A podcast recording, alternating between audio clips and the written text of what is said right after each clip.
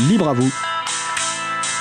L'émission pour comprendre et agir avec l'April, l'association de promotion et de défense du logiciel libre.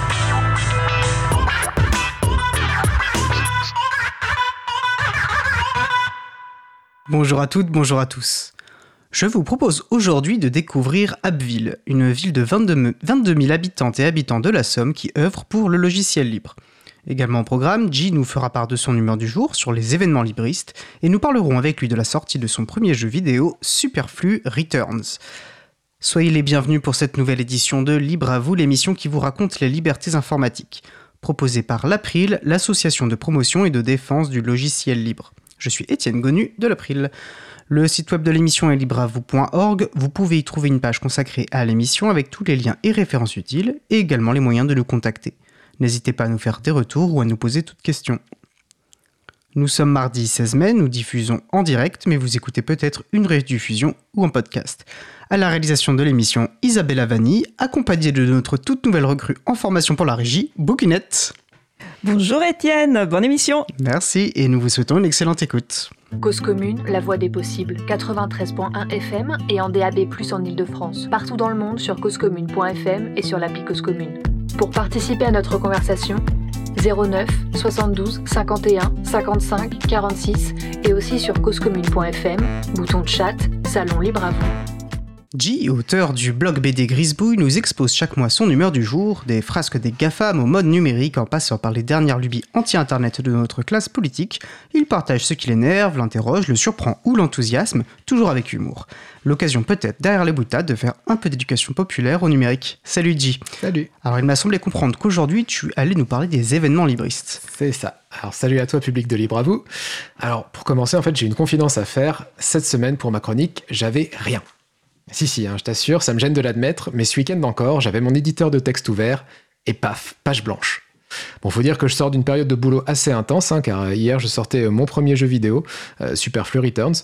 Et comme j'ai tout fait tout seul, ben, euh, à la fin, je faisais des journées à rallonge et j'avais un peu de mal à penser à autre chose.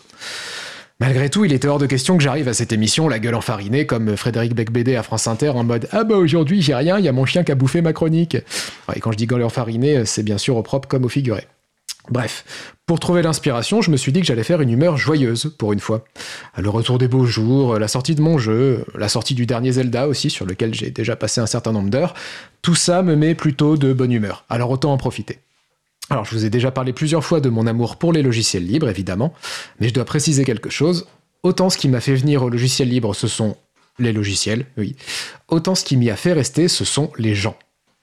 Car quand on dit que le logiciel libre est communautaire, on a parfois tendance à penser simplement la communauté en termes de développement, un logiciel développé à plusieurs. Mais la communauté, c'est aussi tout simplement des gens qu'on croise, qu'on connaît, qu'on apprécie, qu'on aime retrouver, avec qui on aime aller boire des coups ou refaire le monde. Et l'endroit le plus indiqué pour ça, c'est l'événement libriste. Ou appelle ça un festival ou des journées du logiciel libre, peu importe. En général, un événement libriste, ça se matérialise de la façon suivante. Quelques jours, souvent un week-end, où les associations et parfois les petites entreprises du libre se rassemblent, présentent leurs travaux sur des stands et dans des conférences plus ou moins techniques. Alors, je vais pas tous vous les citer, mais on peut par exemple parler du Capitole du Libre qui se déroule à Toulouse en automne, ou des journées du logiciel libre à Lyon au printemps. personnellement, j'ai fait le compte, et depuis que je suis tombé dans la marmite du logiciel libre en 2009, j'ai participé à pas moins de 16 événements de ce type. Oui, je sais, Étienne, toi t'en fais 16 par an, mais, euh, mais toi c'est ton boulot, c'est pas pareil. Non, moi, je me souviens encore avec émotion de mon tout premier événement libriste. C'était à l'été 2011 à Strasbourg. Un événement aujourd'hui malheureusement disparu, mais qui était alors un moment fort pour les libristes, les rencontres mondiales du logiciel libre, ou RMLL de leur petit nom, ou Remelele de leur autre petit nom. Alors, rencontre mondiale, c'était un peu exagéré. Hein. Sur 18 éditions, il y en a eu 16 en France, une en Suisse et une en Belgique. Donc plus européenne et francophone que mondiale, mais bon. Ah, n'empêche, moi j'avais 22 ans à l'époque, et pour un tout jeune libriste tout fier de son Ubuntu avec son bureau Compise en 3D, c'était quelque chose. Mettre enfin des visages sur tous ces pseudos croisés en ligne, rencontrer des gens de Framasoft, de l'April, de la Quadrature du Net, faire le plein de stickers pour décorer son ordinateur jusqu'à ce que, couche après couche, la coque n'en soit même plus visible, vérifier que oui, Benjamin Bayard porte bien des cravates Looney Tunes, même dans la vraie vie, et vérifier que oui, Richard Stallman fait bien exactement la même conférence depuis 40 ans. Bon, c'était avant qu'il soit cancel, hein, évidemment. Et puis c'était émouvant de voir tous ces gens comme moi, là, tirailler entre leur envie d'aller porter la bonne parole du logiciel libre au plus grand nombre et leur introversion maladive qui les pousse à se planquer derrière un écran d'ordinateur dès qu'un visiteur ou une visiteuse croise leur regard. Ah, je plaisante, hein, mais qu'à moitié. Moi, la communauté du libre, elle m'a aussi mené à ma première expérience associative avec Framasoft, et mine de rien, je pense que cette expérience associative a beaucoup joué dans mon passage à l'âge adulte. Ouais, ouais, carrément. Parce que moi, adolescent, j'étais plutôt dans ce tempérament cynique branchouille, vous voyez. De toute façon, le monde, c'est de la merde, et les gens, c'est des cons. Euh, et on peut le dire, la communauté du libre m'a réconcilié avec l'humanité, hein, rien que ça. Alors, je suis pas devenu béat d'optimisme. Je grommelle encore régulièrement euh, monde de merde, comme George Abitbol. Mais je me dis aussi que quand on se rassemble avec des gens de bonne volonté, bah, on peut faire des trucs chouettes. Bon, parfois, c'est sportif. Hein. Euh, on est plusieurs à se souvenir du gros bull des RMLL de Montpellier en 2014. À Framasoft, on s'était retrouvé à 10 personnes pour 5 lits simples, à peu près. Euh, bah, il a fallu jouer à Tetris pour tous tenir. Ah, puis alors, des fois, pendant ta conférence, c'est le câble vidéo qui marche pas. Ou alors, il y a juste une entrée VGA sur le projecteur et toi, t'as que du HDMI. Ah, et puis tu dois gérer les questions du public après ta conf euh, avec Jean-Michel Vétéran. oui, moi déjà en 95 sur Slackware. Oh, ça va, Jean-Yves. Puis aussi ce mec, là, toujours le même, qui chope un micro pour dire Alors moi, c'est pas une question, mais plutôt une remarque. mais va faire directement une conf et arrête de squatter la mienne. Bon, ça, il faut aussi admettre que c'est symptomatique d'un problème un peu récurrent sur ce genre d'événement, l'entre-soi. Ouais, en théorie, on organise des événements libristes pour faire la promotion du logiciel libre au plus grand nombre, mais c'est pas toujours un succès. il faut dire que quand l'événement est en centre-ville, ça va, mais quand il est sur un campus à Perpète-les-Oies complètement déserté le week-end, Hein, on se retrouve vite à faire des confs pour les potes des autres, des autres assos. Alors c'est sympa, hein, mais ça tient plus de la soirée VIP entre initiés que de la foire populaire. Heureusement, j'ai l'impression qu'on gère ça de mieux en mieux, en assumant d'une part ce côté événement entre potes, dont on a besoin, je pense, et en essayant d'étendre un peu la portée de nos actions, euh, notamment en sortant du technocentrisme des conférences pour aller vers des questionnements plus larges et, disons-le, plus politiques. Ainsi, je me souviens d'un thème au JDLL, les, les Journées du logiciel libre de Lyon, il y a quelques années, qui était utopie concrète et accessible. Ah, ouais, non, quand même, ça a une autre gueule que quelle nouveauté dans le dernier Firefox et quel logiciel libre pour faire sa compta. Non, pas que les confs techniques soient inintéressantes, hein, mais c'est toujours bien d'étendre un peu les horizons. Parce que le logiciel libre a peut-être une part technique importante, mais ce qui, ce qui fait qu'on le distingue parfois de l'open source, c'est l'aspect projet de société. Au-delà du logiciel, on veut quelque part, à notre modeste échelle, un peu changer le monde. Et pour changer le monde, mine de rien, il faut déjà se mettre d'accord sur la façon dont on veut le changer. Et pour ça, bah, on n'a pas encore trouvé mieux que de se rassembler, de discuter, de boire des coups, pas forcément alcoolisés d'ailleurs. Bref, nos petits événements libristes modestes et sympas, bah, c'est aussi ce qui nous permet de faire le plein d'énergie, de se sentir moins seul, d'avoir la sensation d'appartenir à quelque chose qui nous dépasse. Et dans ce monde de merde, eh bah c'est pas rien. Je ne peux donc pas conclure cette chronique sans vous signaler un événement libriste qui arrive ce week-end et auquel j'aurai le plaisir de participer. Ça s'appelle Entrée libre, ça se passe à Quimper du jeudi 18 mai au samedi 20 mai. Viendez nombreux et nombreuses, moi ce sera mon premier événement libriste en Bretagne et j'ai déjà hâte de retrouver tous les potes. Bonne semaine et surtout bon week-end prolongé aux personnes qui ont la chance de faire le pont et salut. Merci beaucoup, J. Alors, je ne sais pas si euh, à l'antenne vous avez entendu les rires de la régie passer à travers la vitre insonorisée, mais c'est vrai qu'on, comme d'habitude, euh, ton humour percute bien. Euh, bah, merci beaucoup. Puis tu vas rester avec nous, parce qu'on va faire une pause musicale, mais juste après, nous allons parler de ta toute nouvelle production que tu as évoquée en début de chronique, le jeu vidéo Superflu Returns. Nous allons écouter Allons voir par demi-sel ou Allons voir au cercle, cercle circassien. On se retrouve dans deux minutes. Belle journée à l'écoute de Cause Commune, la voix des possibles. Cause Commune 93.1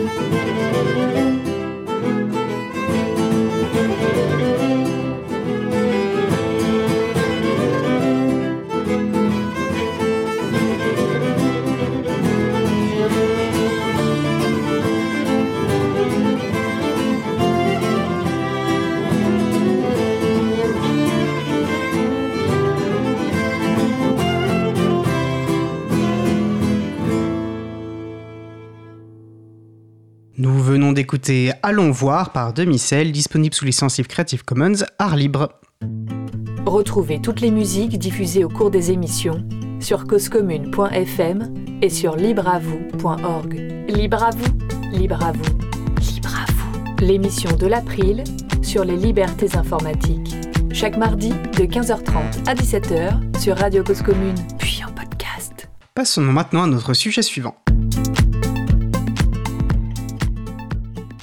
Alors d'habitude, nous écoutons effectivement, nous proposons un sujet long dans une, euh, en termes de deuxième sujet, mais dis, puisque tu es avec nous, euh, bah, on va directement enchaîner sur notre interview. Alors tu es partie des chroniqueurs de l'émission, euh, on rappelle d'ailleurs à chaque fois que tu es l'auteur du blog BD Grisbouille, tu as déjà participé à des, à des sujets longs, tu en as même préparé un sur Aaron Schwartz.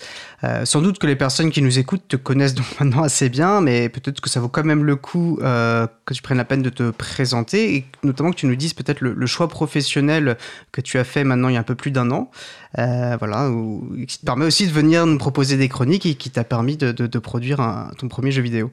Bah, ça fait même quasiment deux ans maintenant. Quasiment deux ans, Mathieu. Euh, ouais, donc moi je suis, euh, alors je suis développeur informatique de formation. Enfin, je suis même docteur en informatique. J'aime bien dire conventionné 42 parce que quand les gens demandent y a-t-il un docteur dans la salle, oui, mais pas en médecine. Euh, et, euh, et, il y a deux ans de ça, en fait, euh, j'ai décidé de quitter mon boulot pour faire auteur à plein temps parce que ça fait maintenant ça fait presque 14 ans, je crois, que j'ai commencé à faire de la BD sur Internet. À l'époque, c'était le dictionnaire. Bah oui, je parlais du fait que j'étais tombé dans la marmite en 2009, c'est ça, donc 14 ans. Et ouais, ah, c'était après le, Covid en fait, où bah comme un peu tous les gens comme moi qui avaient un boulot en télétravail et euh, relativement bien payé, puisque moi j'étais ingénieur en informatique, j'avais mis pas mal de sous de côté et je me suis rendu compte que j'aimais bien euh, ne plus euh, me, faire une heure de bouchon tous les matins et tous les soirs. Et, que finalement, ben ouais, ce, mode de travail me plaisait bien. Et comme j'avais pas mal d'épargne. Je me suis dit, bon, bah voilà, si c'est peut-être le meilleur moment pour tester ça. Euh, comme ça, je sais que j'ai un filet de sécurité et que si jamais ça marche pas, parce que auteur, c'est sympa, mais c'est très dur de dégager un revenu avec. Je me suis dit, bon, je, je prends pas trop de risques. Euh, et euh, ce projet, donc Superflu Returns, donc qui est un jeu vidéo, c'est un peu la. C'est ce que je disais dans l'article que j'ai publié hier pour, présenter le jeu. C'est la première fois en fait que je mets vraiment toutes mes compétences au, service d'un unique projet, puisque c'est. Euh, il y a une grosse part de programmation, il y a beaucoup d'écriture, parce que c'est un jeu vidéo d'aventure, donc avec beaucoup de dialogue, tout ça. Euh, j'ai fait tous les graphismes aussi, j'ai aussi fait la musique, parce que je fais de la musique. Et voilà. Et le, fait d'avoir tout fait comme ça, alors c'était fatigant, mais c'est aussi extrêmement satisfaisant. Entendu. Donc là, je pense que tu as déjà dressé un, beau portrait général de ce qu'est Superflu euh, Returns. la première question, et je pense que je suis pas le seul à me la poser, c'est euh, comment est-ce que ça se prononce? Est-ce qu'il faut probablement prendre son, son, bon gros accent français, euh, Superflu Returns? C'est exactement ça. donc j'ai mis du temps avant de trouver un titre, hein, parce que techniquement, c'est la suite d'une BD que j'avais publiée il y a quelques années qui s'appelle Superflu, enfin Les aventures inutiles de Superflu, qui est donc un super-héros qui ne sert à rien, comme son nom l'indique. Euh, et, quand j'ai fait ce jeu, je me posais la question. Alors au début, c'était euh, superflu le jeu ou des trucs comme ça. Et au bout d'un moment, je me suis dit, bon, il faudrait, euh, il faudrait à la fois donner la, sensation que c'est une suite de super-héros, et en même temps, je veux pas que les gens qui n'ont pas lu la BD n'aient pas envie d'y jouer, parce qu'en en fait, il n'y a pas besoin d'avoir lu la BD pour y jouer. C'est bon, le même univers, mais c'est pas, c'est pas complètement lié. Euh, et c'est vrai que du coup, t'as pas mal de films comme ça. Le premier qui me vient à l'esprit, c'est Batman Returns, qui en français a été traduit par Batman le défi. Parce que bon, on aime bien les. On aime bien traduire différemment. voilà. Euh, et je me suis dit, ouais, bah du coup, Superflu Returns, mais en le prononçant vraiment à la française, c'est-à-dire allons-y complètement, et je l'ai écrit du coup en phonétique. Hein, donc, parce que là, on est à la radio, mais ça s'écrit R-I-T-E-U-R-N-Z. Donc Returns, vraiment. Euh, et j'en ai fait une version anglaise pour laquelle, du coup, je l'ai appelée donc Superfluous, parce que la traduction de Superflu existe en anglais et c'est Superfluous, donc c'est pratique parce que ça fait aussi nom de super-héros. Et j'ai juste mis Returns avec un Z à la fin. Je me suis dit, voilà, on garde l'aspect un peu, euh, un peu idiot quoi, du, personnage avec euh, cette façon de prononcer. Bon, sauf que cette fois, c'est le mot anglais, quoi, Returns. Donc tu as commencé. Alors il est sorti le 12 mai, on peut peut-être déjà. le 15, le 15 mai, d'accord, ok. Dans le 12 mai, c'est un autre jeu effectivement qui est sorti. Euh, Zelda, voilà, pour, pour le nommer, euh, sur lequel je n'ai personnellement pas encore passé plusieurs heures, mais je pense que ça viendra plus tard dans l'année. Euh, donc tu as dit que c'était un, jeu d'aventure. qui se passe dans, voilà, dans en campagne, la campagne profonde française, si j'ai bien suivi. Il n'y a pas besoin d'avoir lu la BD. Est-ce qu'il y a quand même des peut-être des, des, pour les personnes qui sont déjà, enfin qui, qui sont déjà, qui ont déjà lu la BD, il y aura des clins d'œil vers. ah oui, ça par contre, effectivement, bah, notamment au niveau des personnages. Donc bon, il y a Superflu donc qui est le qui est le héros. Encore que, est-ce que c'est vraiment le héros? En tout cas, c'est le, le, personnage central.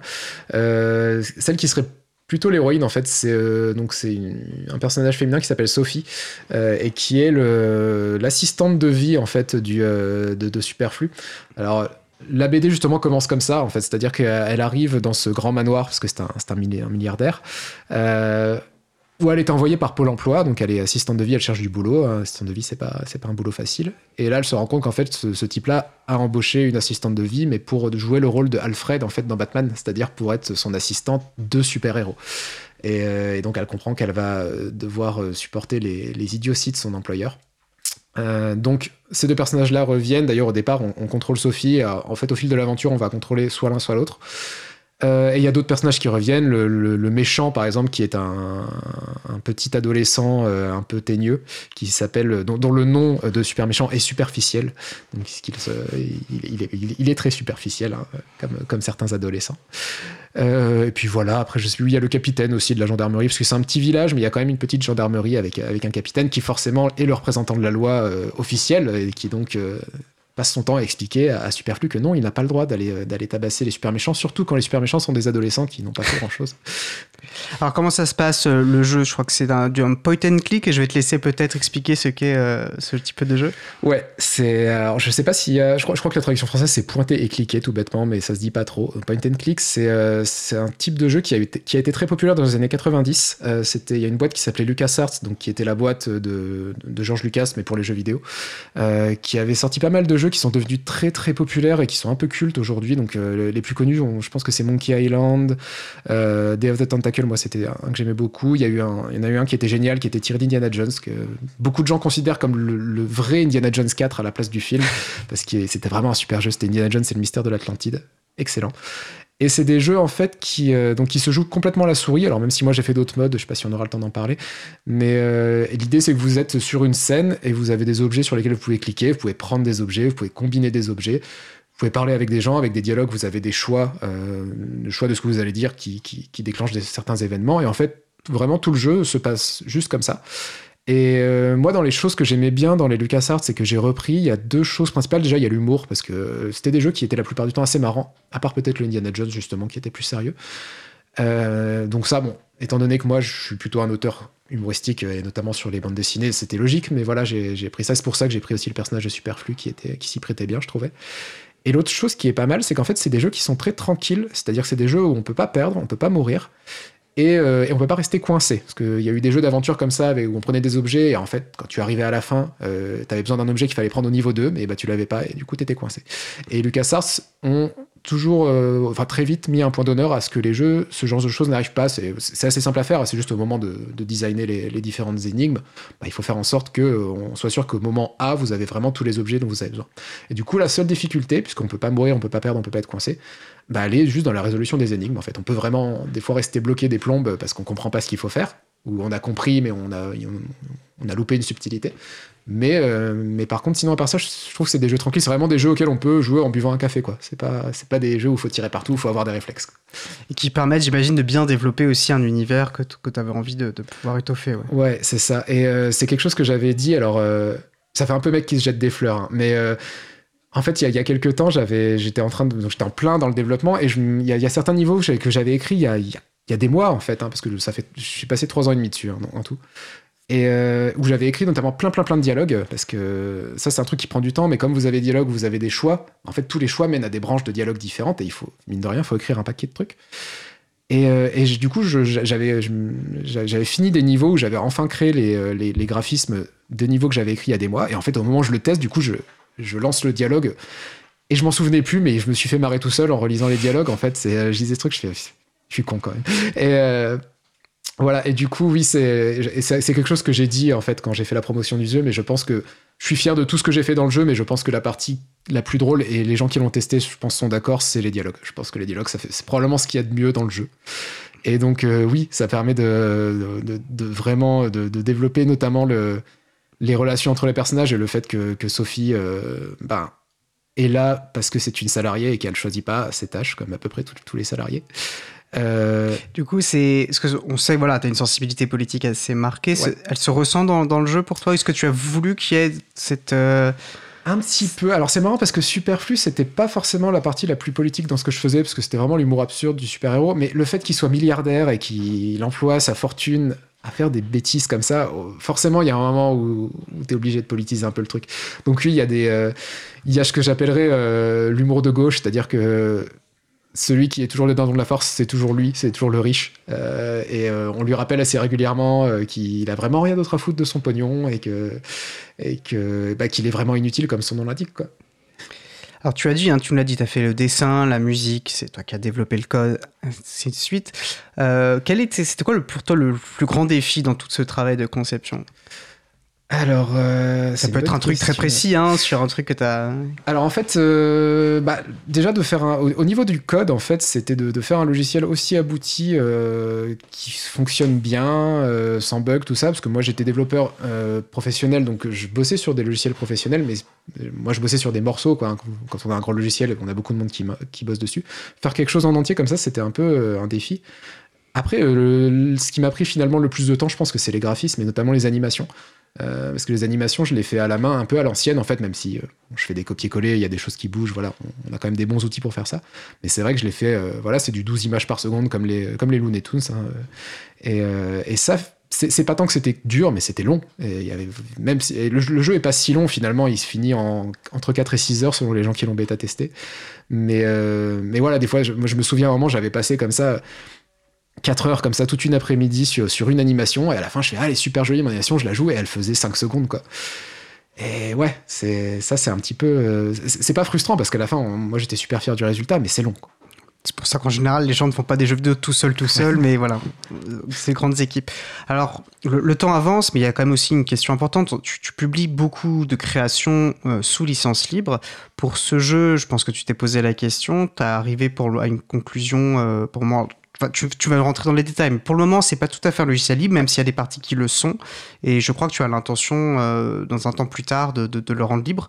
Est-ce que tu peux nous expliquer un petit peu euh, ouais alors au départ je, comptais en faire un logiciel libre euh, comme en fait c'est vrai que tout ce que je publie depuis que je suis sur internet est sous licence libre il y a vraiment pas d'exception et c'est vrai que c'est la première exception en fait honnêtement ça c'est venu de d'une peur, on va dire, c'est que bah, je disais tout à l'heure que voilà, j'étais devenu auteur à 100% en essayant d'en dégager un revenu. Le fait est que ça va faire deux ans et que pour le moment, je suis toujours en train de creuser dans mon épargne et qu'elle n'est pas infinie, donc euh, plus je creuse et plus je vois le fond qui se rapproche. Et, euh, c'est vrai que je compte beaucoup en fait sur ce jeu pour euh, éventuellement apporter un revenu parce que sinon c'est vrai que je vends.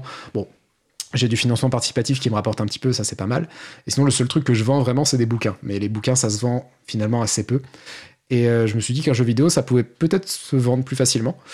Et euh, et il y avait ce truc de se dire, ouais, mais du coup, si le jeu vidéo est sous licence libre, même si moi, j'en fournis pas euh, d'exécutables compilés, parce qu'au départ, je m'étais dit ça, au pire, je donne les sources, mais je le compile pas.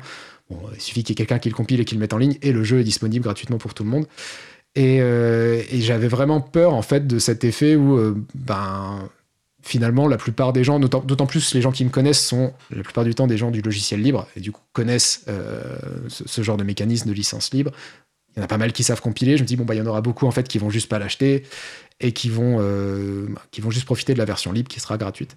Et c'est vrai que c'est un peu cette peur qui m'a poussé à me dire, non, bon, en fait, du coup, je vais, les données pour le moment seront pas libres. Alors, le, moteur est toujours libre, c'est-à-dire que si vous achetez le jeu, vous avez les données, vous pouvez recompiler le jeu, vérifier que je mine pas de bitcoin sur votre ordi avec le code source. Mais les données, c'est vrai qu'elles sont pas disponibles librement. Euh, voilà, c'est une entorse. Du coup, je me suis dit, bon, elles seront euh, libérées sous licence libre plus tard. Donc, euh, alors j'ai pas donné de date, mais raisonnablement, je pense que ce sera à la fin de l'année, euh, fin de l'année 2023. Donc, je, je pense honnêtement, c'est pas arrêté, mais je pense que ce sera mon cadeau de Noël. Et voilà, avec la, réflexion qui est soit le jeu a bien marché, et dans ce cas-là, bon bah, je peux libérer les données, soit il a pas marché, et dans ce cas-là, de toute façon, je pourrais plus compter dessus pour. Enfin, il faudra que je trouve une autre source de revenus qu'être auteur, donc la, question se posera différemment. Donc voilà. Donc si, on peut aussi appeler déjà pour les personnes qui te suivent, qui écoutent tes chroniques, qui vont lire ton blog BD, c'est aussi une manière de te soutenir que d'aller euh, acheter ce jeu. Bien sûr. Euh, où est-ce qu'on peut l'acheter et sur quelle euh, plateforme est-ce qu'on peut y jouer? Alors, on peut l'acheter sur, pour le moment sur Steam et sur itch.io. Donc Steam, c'est un peu le géant du, marché, donc c'est la plupart des, des, gamers, on va dire, se trouvent sur ce site. Et Itch, c'est un site qui est un peu moins connu et qui est un peu plus, un peu plus dédié aux jeux vidéo indépendants. Du coup, il est un peu moins bien fait aussi, notamment il n'y a pas de possibilité de mettre des traductions. Donc si vous allez sur Itch, vous allez avoir une page en anglais euh, avec des prix en dollars. Euh, mais sachez que le jeu, vous aurez quand même accès à la version française si vous l'achetez là-dessus, il n'y a pas de souci. Euh, plus tard, il sera sur Google Play. Là, pour le moment, il est en cours de, validation par Google. Alors oui, je sais, ça me fait un peu mal de me dire que je vais chez Google. Voilà. Mais c'est pour pouvoir distribuer une version Android un peu plus facilement. Et donc, ce qui m'amène du coup à la suite de la réponse. Donc, en termes de plateforme, évidemment, il est sur Linux parce que moi, j'ai développé là-dessus. Donc, je pense que c'est un des rares jeux dont la première version était sur Linux. après Windows et Mac. Android. Sachant que si vous l'achetez sur Itch.io, vous avez quand même accès à la version Android, ce qui peut être sympa si vous voulez ne pas passer par Google Play. C'est juste que là, il faudra l'installer euh, séparément. Donc vous aurez le, warning de Google. Attention, c'est dangereux d'installer des applications non vérifiées. Mais voilà, vous pouvez. Et euh, voilà, alors théoriquement, je devrais pouvoir en faire une version iPhone, mais j'avoue que je me suis pas, pas penché dessus. Normalement, ça doit pas être très différent d'une version Mac. Et idéalement, j'aimerais bien faire une version pour la Nintendo Switch. Parce que je sais que la SDL, qui est la bibliothèque libre que j'ai utilisée pour faire euh, ça, est porté sur Switch, donc c'est possible.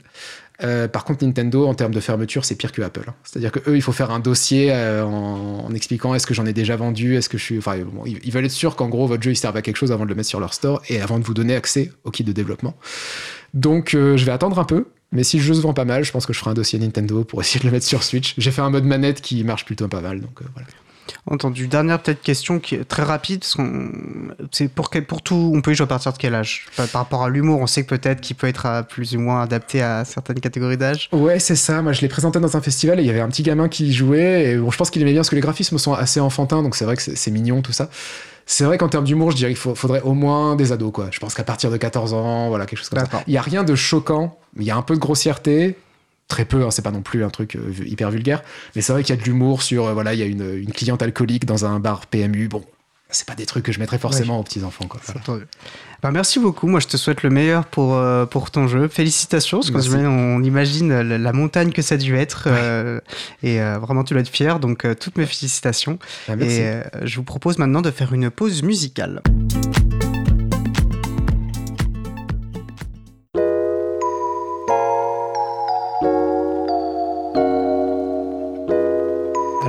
Sommes en train d'écouter Dreamer par Johnny Grimes et on se retrouve dans environ deux minutes. Belle journée à l'écoute de Cause Commune, la voix des possibles. Cause Commune 93.1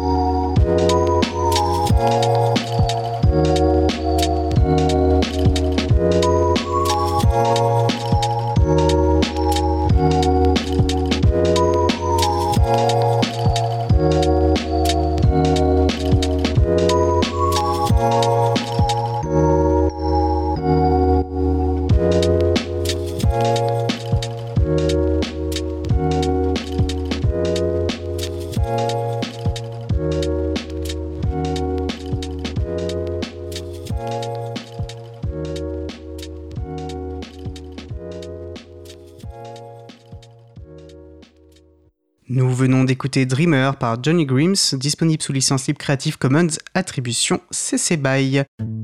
Retrouvez toutes les musiques diffusées au cours des émissions sur causecommune.fm et sur libreavoue.org.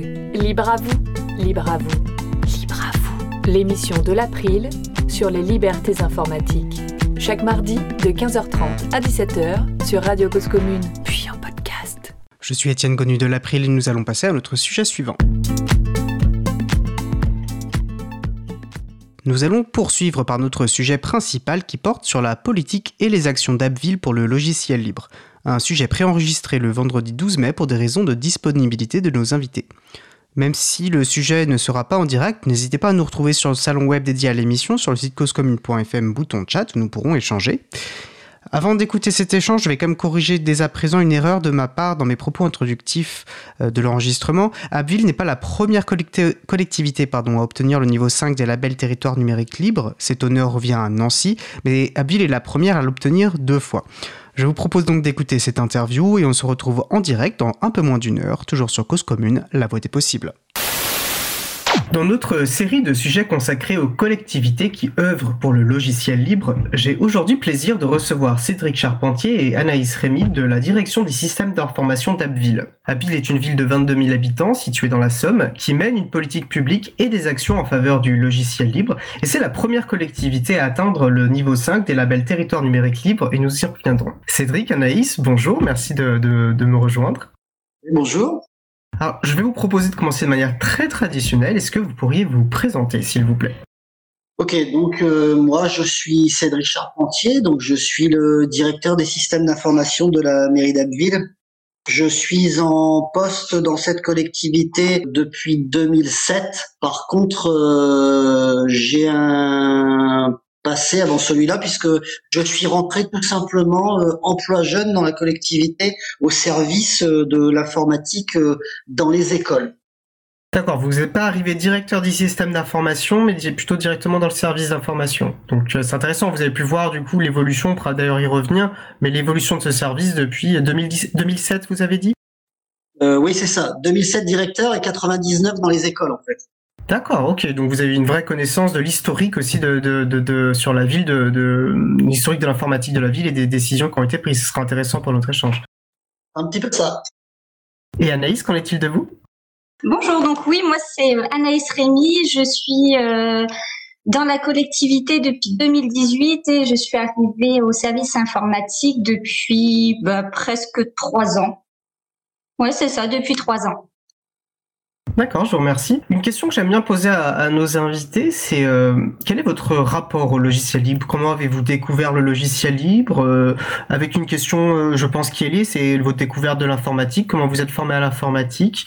Est-ce que tout de suite le logiciel libre a été une évidence pour vous? Voilà, comment vous l'avez découvert et qu'est-ce que ça représente pour vous? Alors moi, en ce qui me concerne, très sincèrement, je vous dirais que j'en ai plus vraiment beaucoup de souvenirs parce que j'ai débuté le logiciel libre quand j'étais emploi jeune dans les écoles de la ville. Euh, ça remonte donc, euh, je dirais, dans les années 2000 euh, ou 2001. Euh, le seul souvenir que je peux peut-être vous donner, c'est qu'en fait, à l'époque, je cherchais une solution pour que les enfants puissent se connecter, euh, puissent se connecter sur les différents postes de, de, de des écoles et récupérer leurs données, euh, des tas de choses comme ça. Et donc, je me suis lancé dans du Samba, euh, Samba 3 à l'époque. Donc, euh, pour ceux qui connaissent pas, en fait, c'était une centralisation des fichiers et des, et des droits sur une, une machine bah, centralisée, en fait, tout simplement. Et puis, bah moi, non, je suis plutôt sur la partie administrative, donc je découvre euh, l'informatique et les logiciels libres euh, bah, grâce à grâce à Cédric. Donc euh, voilà. Ce que je trouvais intéressant lorsqu'on a préparé l'émission, Naïs, si ça vous ennuie pas de peut-être de développer là-dessus, c'est que vous, vous n'avez pas une à la base une formation d'informaticienne, si j'ai bien compris. Ah non, pas du tout. Pas du tout. je non, je, je viens de, des ressources humaines, donc rien à voir avec l'informatique. Alors, comment quelqu'un qui est aux ressources humaines se retrouve euh, assistante du directeur de, à la direction des systèmes d'information? Eh ben, bonne question. bah, je suis voilà, je suis arrivée là euh, uniquement pour la partie administrative, mais c'est vrai que bah, Cédric m'apprend énormément de choses euh, sur l'informatique. J'essaye de l'aider comme je peux sur certaines choses. Excusez-moi, parce que je me rends compte que, et c'est propre aussi les difficultés de langage parfois, j'entends administratif, c'est vrai que j'entends euh, l'administration système, et en fait non, vous faites de l'administratif euh, dans le sens premier du terme, et je vois, mais c'est intéressant du coup que tout en étant, et on voit parce que vous utilisez l'outil informatique, j'imagine très très bien, et, et, ça vous permet aussi, ça vous donne des opportunités d'apprendre euh, l'informatique à travers les outils que vous utilisez, si j'entends bien en fait. Oui, oui, oui. Alors, autre question en lien avec le logiciel libre, pourquoi pour vous, alors vu ce que fait la ville d'Abille et on rentrera dans les détails, qu'est-ce qui est, pourquoi c'est important pour vous le logiciel libre? Qu'est-ce que ça représente? Parce que bon, on a compris que vous en faites, mais pourquoi pour vous le logiciel libre est une chose politiquement importante, notamment dans la perspective d'une collectivité? Ça, alors euh, on pourrait en parler pendant des heures et des heures, je pense. Euh, on va en parler pendant une cinquantaine de minutes, ce sera déjà très bien. c'est ça. Bon, alors en fait, euh, moi je dirais déjà parce que finalement c'est ça reste le nerf de la guerre. Je dirais que aujourd'hui nous on manipule, on dépense les deniers publics. Donc déjà pour commencer, l'idée c'est pas de c'est pas de, de, de dépenser l'argent à tort et à à travers et de et de, de, de faire en sorte de, voilà donc notre idée elle est là alors je commence toujours par là parce que c'est le point que les gens euh, comprennent le plus. Après, derrière ça, je vous dirais que il y a une autre euh, dimension qui est plus, euh, plus une histoire de philosophie en fait. C'est, c'est, en fait, on est une collectivité française finalement. Aujourd'hui, bah, on nous parle de déficit public, on nous parle de points de PIB, on nous parle de choses comme ça. Et moi, je me dis, il est quand même préférable aujourd'hui, avec la dette que la France est là, que ben, qu'on fasse fonctionner les entreprises françaises, qu'on essaie au maximum de, de, de, faire en sorte que ces points de PIB se sauvent plus vers vers les entreprises étrangères même si cela dit en passant, je ne, je ne dis pas de mal de, de, ce que font euh, en particulier les Américains. Hein. Ils font de très très bons produits et bah, forcément tout ça, ça a un coût que, que nous, euh, que nous on est, enfin on, on essaie de ne pas faire supporter à la collectivité et aux administrés. Voilà. Oui, c'est vrai que c'est un argument, celui de, de, de, la, de bonne gestion du denier public, euh, qui, qui vient euh, souvent et qui est lié à la question d'indépendance, de maîtrise des systèmes d'information. Euh, un lien que j'ai trouvé intéressant, on va revenir sur tout ça, mais que j'ai trouvé intéressant et, j'aimerais bien qu'on en reparle après, c'est que vous faites avec euh, le fait de notre entreprise française. On sait que souvent le logiciel libre travaille avec les, les, les entreprises, enfin, s'inscrit dans les tissus économiques locaux.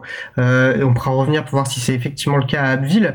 Mais c'est vrai que cet argument du, de bonne gestion du denier public, qui en fait irrigue tous les autres arguments, revient euh, très souvent quand on parle avec les collectivités de leur pourquoi, le pourquoi de leur engagement euh, vers le logiciel libre.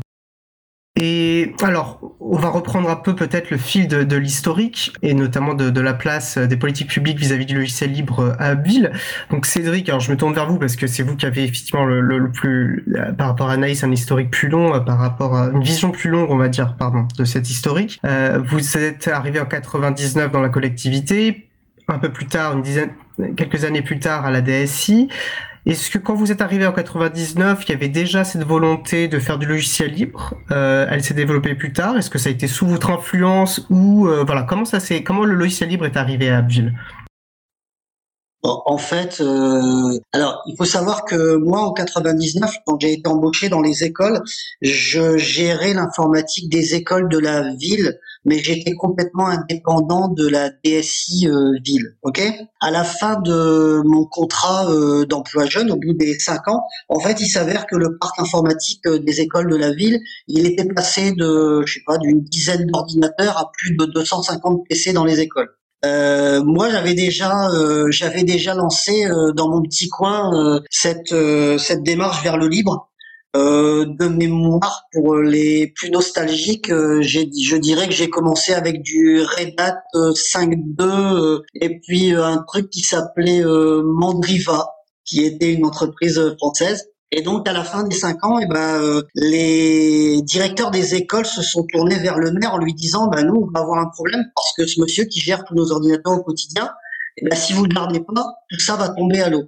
Alors euh, comme euh, comme on pouvait pas continuer sur ce statut d'emploi jeune, c'est la mairie d'Abbeville qui m'a embauché au sein de la DSI. Quand moi je suis arrivé dans la, à la DSI, bah, ça va peut-être faire du mal à certaines oreilles, mais disons que c'était une collectivité pure et dure Microsoft, euh, du Windows partout, euh, du, de l'Office partout, et puis euh, et de l'exchange partout. Donc moi j'ai commencé à apporter un peu cette culture-là au niveau de mes collègues. Euh, il y a eu des départs, il y a eu, euh, il y a eu des départs, il y a eu, il y a eu, euh, voilà, il y a eu une opportunité et moi on m'a demandé de reprendre le la DSI. Voilà. Alors comme on est dans une collectivité qui est pas forcément très très riche, eh ben, le fait d'amener des solutions qui permettaient d'amener de l'argent, je vous dirais que c'est un petit peu ce qui a fait ce qui a fait basculer la collectivité en fait. Hein ça a été donc le premier argument, euh, la première manière de convaincre, on va dire peut-être au niveau des élus notamment, qui vont prendre euh, bah, les décisions aussi en, termes de choix, euh, d'arbitrage, etc., a été celui d'une économie sur les coûts. Parce qu'on sait que parfois le logiciel libre, c'est pas toujours moins cher dans les premiers temps, ça va plutôt être un investissement parce qu'il faut se former, etc. Mais très rapidement, il y a eu cette, vous avez su convaincre sur cette idée-là que ça coûterait moins cher dans le temps, si j'entends bien ce que vous dites. Oui, c'est un peu ça. Alors c'est pareil. Euh, quand vous et vous le dites bien, en fait, quand on parle de logiciel libre, il y a deux façons de faire du, logiciel libre. Première façon, c'est finalement euh, de mettre ses mains dans le cambouis et de le faire soi-même. Quel cas, ça, c'est des solutions qui ne coûtent rien du tout. On est d'accord hein, Vous êtes d'accord avec moi? Ça coûte le prix euh, du salaire des personnes, enfin des fonctionnaires, mais oui, effectivement. Exactement. Et puis après, vous avez la deuxième façon qui est de dire, ben voilà, on va faire du lean, mais on va le faire faire par des entreprises. Alors, même si ça coûte de l'argent, ça c'est certain, globalement, ça coûte tout de même moins cher que de, que de faire du propriétaire. Ça, euh, j'en suis euh, persuadé. Parce que le propriétaire, on, le dit, effectivement, c'est un coût qui est basé sur une licence, mais on n'a pas de maîtrise euh, du logiciel. Et puis surtout, à la fin de la licence, il nous reste en fait plus rien. On ne peut pas continuer à utiliser du logiciel. On est comme sur une location. Alors que finalement, quand on investit dans le logiciel libre, qu'on le fasse développer en interne, quand on internalise les compétences ou quand on fait appel à des compétences externes, on garde on garde une maîtrise et c'est là où propriétaire finalement euh, est un, est un, mauvais terme quelque part en français qui a apporté du terme proprietary en anglais. C'est pour ça qu'en April on a bien parlé du terme privateur qui remet le curseur sur la privation de liberté, mais aussi pour dire qu'en fait euh, non, le vrai logiciel propriétaire quelque part c'est le logiciel libre. On reste propriétaire, on reste, on garde la maîtrise du logiciel et, et c'est intéressant du coup ce que vous dites par rapport à ça. Ouais, c'est tout à fait ça. Et puis après, euh, c'est pareil parce que finalement, c'est un, une, une phase que j'ai j'ai tendance aussi à oublier, c'est que quoi qu'on en dise, en fait, aussi, euh, ben le, le, le, libre, le libre et tout ce qui gravite autour du libre, en fait, c'est un véritable couteau suisse il s'avère que je me suis très très souvent sorti de situations euh, très rapidement parce que dans le libre, j'ai trouvé un outil capable de faire euh, de faire des choses fabuleuses. Et justement, euh, je voudrais vous parler d'un produit qui s'appelle Raspi SMS. En fait, Raspi SMS, c'est une solution libre qui vous permet d'envoyer des SMS. D'accord? Et il s'avère que nous, par exemple, lors de la Covid, on a fait une énorme campagne pour pouvoir distribuer euh, les masques en papier et en tissu, hein, je ne sais pas si vous vous souvenez à l'époque, euh, à nos administrés. Et en fait, si on n'avait pas eu ce fameux Raspi SMS grâce auquel on avait collecté euh, les, numéros de téléphone des gens et on avait pu les recontacter très très rapidement, eh ben, on n'aurait pas réussi à faire un, un carton au niveau de la distribution de ces masques-là, en fait. C'est un exemple très intéressant. Merci de le partager je pense que ça nous rappelle effectivement une période qu'on a tous euh, partager une expérience assez similaire sur ces questions-là. Avant d'avancer, et, et, parce que je pense que la prochaine question, c'est finalement comment les élus se sont finalement euh, euh accaparés, enfin accaparés, saisis plutôt politiquement de la question du CELI, puisqu'il y a eu voilà des, des, stratégies politiques actées. ça, c'est une excellente chose parce qu'on sait très bien que ça ne peut pas venir que de l'AIC ou que des élus. Il faut qu'il y ait un travail en commun. Anaïs, je vous ai pas posé la question. Vous avez commencé à nous dire qu'effectivement, au contact de ces Cédric, vous avez commencé à découvrir le logiciel libre.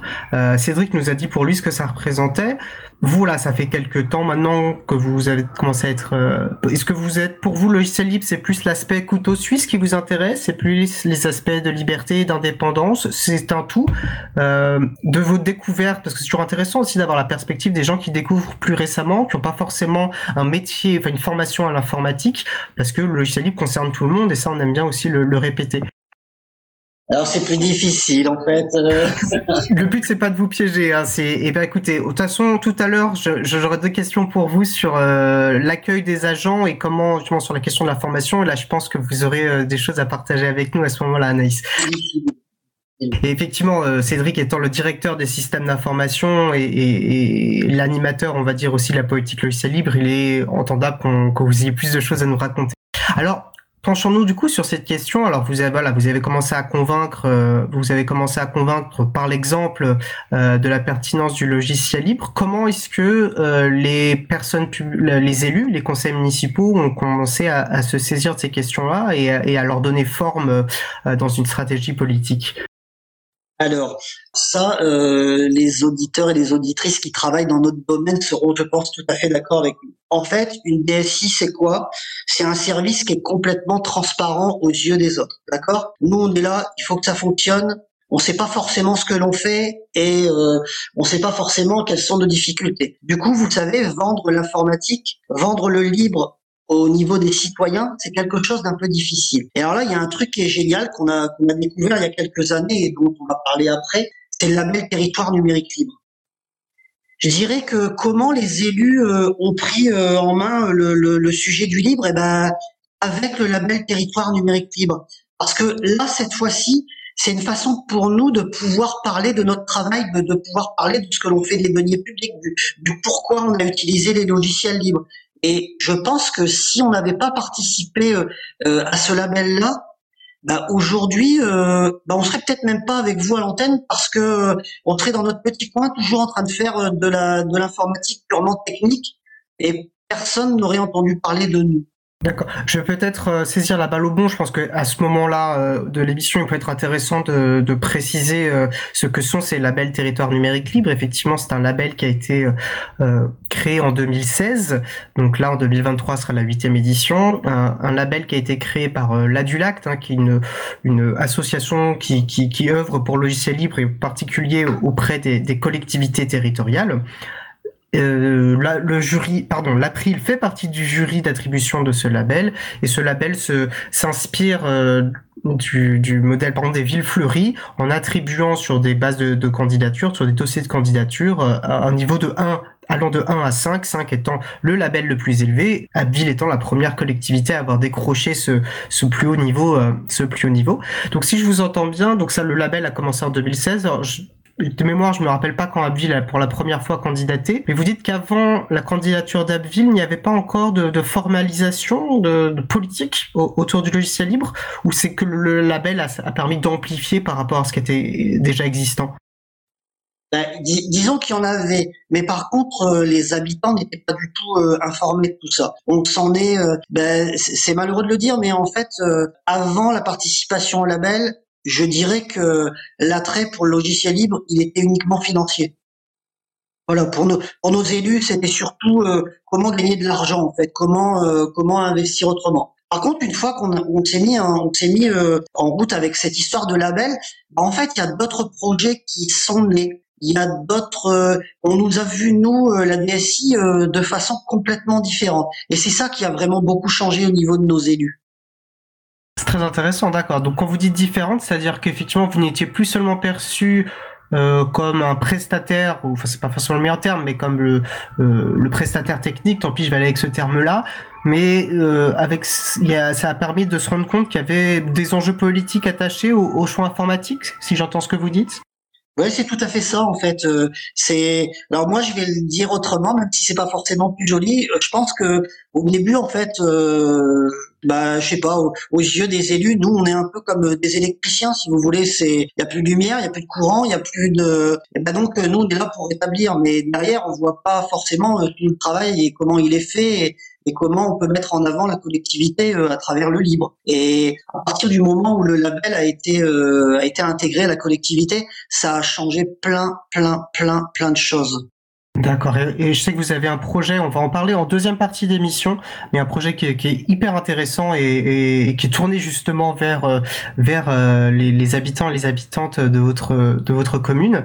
Avant ça, je pense que j'aime bien commencer aussi de voir comment ça se passe en interne, vos usages internes du logiciel libre. C'est toujours intéressant de voir comment voilà des DSI libristes euh, avancent. Et qu'est-ce que vous pouvez nous dire notamment parce que si je refais quelques pas en arrière, vous avez proposé utiliser de plus en plus de logiciels. Alors, on sait que souvent, il y a tout ce qui est l'aspect euh, serveur, etc., qui ne concerne quelque part, entre guillemets, que la DSI. Mais en revanche, là où il y a plus d'enjeux, c'est pour les logiciels euh, sur lesquels les agents ont la main, c'est-à-dire les logiciels métiers, et puis leur poste de travail a priori, vous avez proposé des logiciels métiers, vous avez proposé euh, des, logiciels du bureautique, vous-même, il me semble, des systèmes d'exploitation libre. Euh, comment ça, s'est développé et quel accueil a été fait par les agents et, les agentes euh, quand vous leur proposiez ça? Voilà. Quelle méthode d'accompagnement au changement, pour reprendre le terme habituel, avez-vous mis en place? Alors là, euh, c'est un peu les montagnes russes finalement quand on fait du logiciel libre parce que euh, vous avez les pros, vous avez les comptes, vous avez ceux qui sont mitigés. Donc euh, ça, ça a été extrêmement difficile. Alors comment on a commencé? On a tout simplement commencé par par la suite la suite bureautique. En fait, il y a donc euh, on remonte quand même déjà il y a une, dizaine, une douzaine d'années. Hein. Euh, il y a une dizaine d'années, une douzaine d'années, on reçoit un courrier de Microsoft qui nous dit euh, bah, où est-ce que vous en êtes avec vos licences? Nous, on aimerait bien vous faire un contrôle et, et on aimerait bien vérifier que tout est bien en règle chez vous. Donc moi, je venais de reprendre le service. Je le dis très honnêtement, c'était pas forcément très clean ou pas très clair pour moi le nombre de licences qu'on avait dans la collectivité. J'ai eu un entretien avec le, le, le maire de l'époque, hein, qui n'est plus celui d'aujourd'hui, et je lui ai expliqué, je lui ai dit, bah, de toute façon, on n'est pas certain d'avoir toutes les licences. Il existe aujourd'hui un produit qu'on maîtrise bien, puisque c'est dans nos écoles depuis euh, quelques années. À l'époque, c'était Open Office, hein, il n'y avait pas encore de, de, de LibreOffice. Et le maire a dit, bah, Banco, on va, on va essayer de te, te tourner là-dessus. Et il m'a demandé, en fait, il me dit, mais comment, euh, comment est-ce qu'on pourrait faire passer ça à nos agents sans que ça fasse trop, trop, trop de misère? Alors, euh, on était encore à l'époque euh, où on avait des écrans à tube cathodique. Là, vous vous souvenez de ces gros écrans là, euh, tout blanc là qui, qui, prenait l'intégralité de la largeur du bureau. Oui, je vois le, genre d'écran que vous décrivez. Voilà. Alors euh, nous le deal dans la collectivité c'était euh, si vous installez un LibreOffice, un, un OpenOffice sur votre sur votre ordinateur, et eh ben on vous mettra à disposition un écran plat. Ça a commencé comme ça en fait. Le deal c'était un peu ça. On a dit qu'on on a donc eu forcément quelques personnes intéressées. Et puis, euh, on a commencé à en mettre en route euh, de, de, cette façon-là. Donc, euh, ça, c'était il y a, je vais dire, il y a à peu près 10-12 ans. C'est plutôt sur le logiciel bureautique, du coup, si j'entends bien.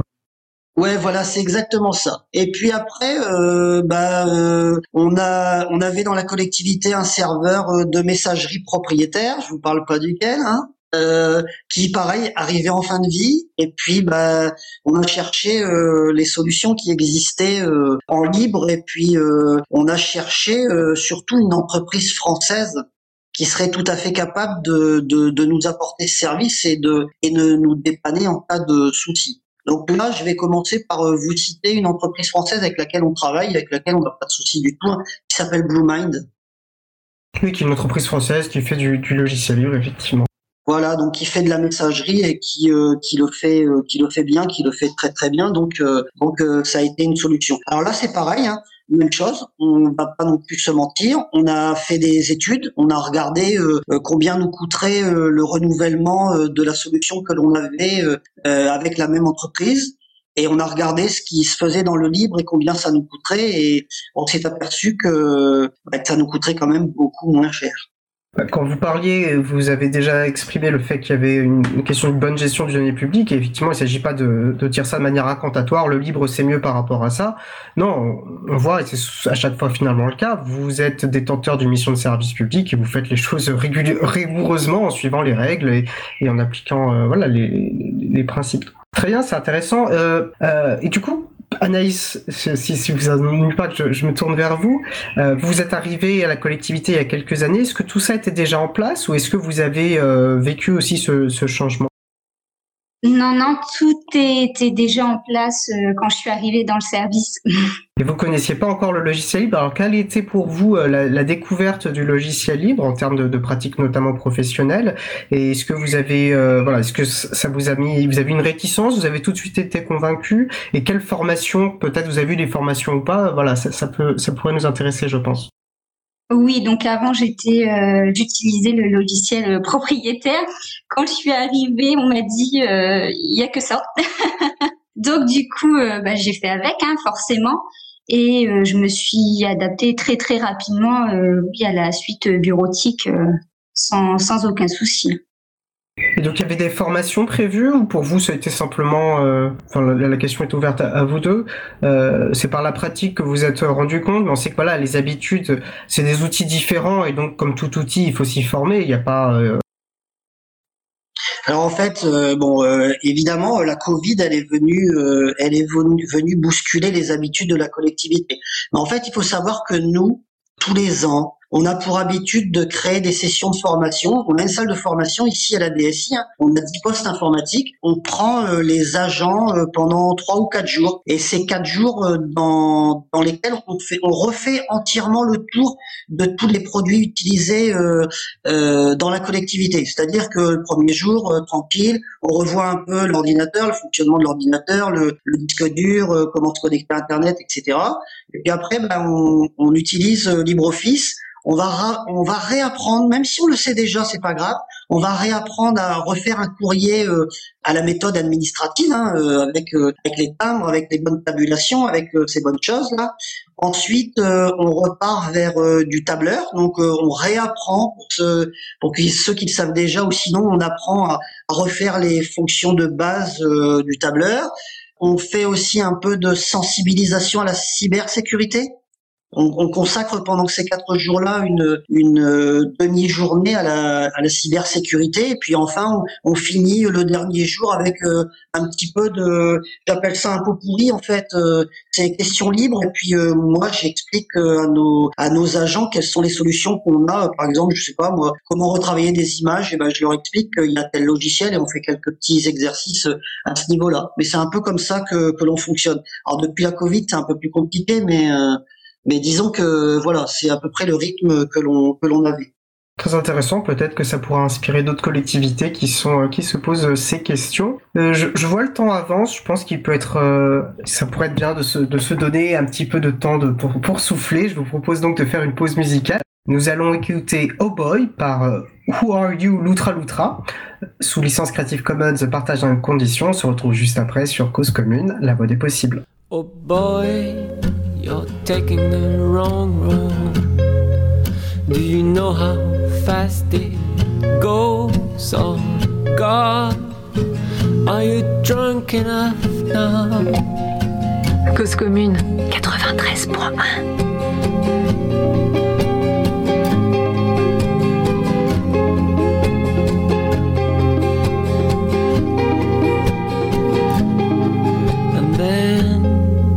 with the daylight and your head on fire. Now the dream is over. Do you remember? Do you remember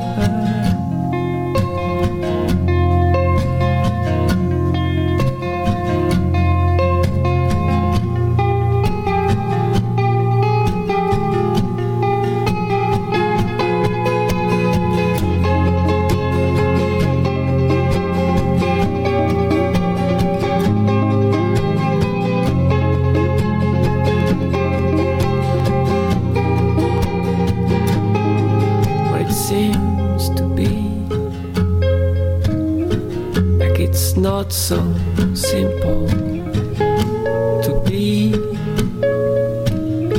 Now learn your books and see it's gone.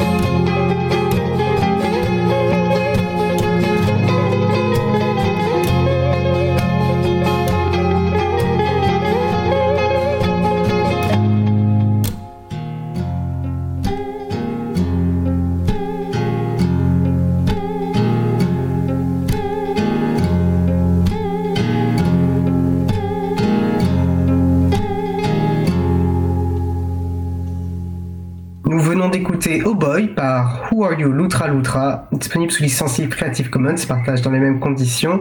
C'est ça.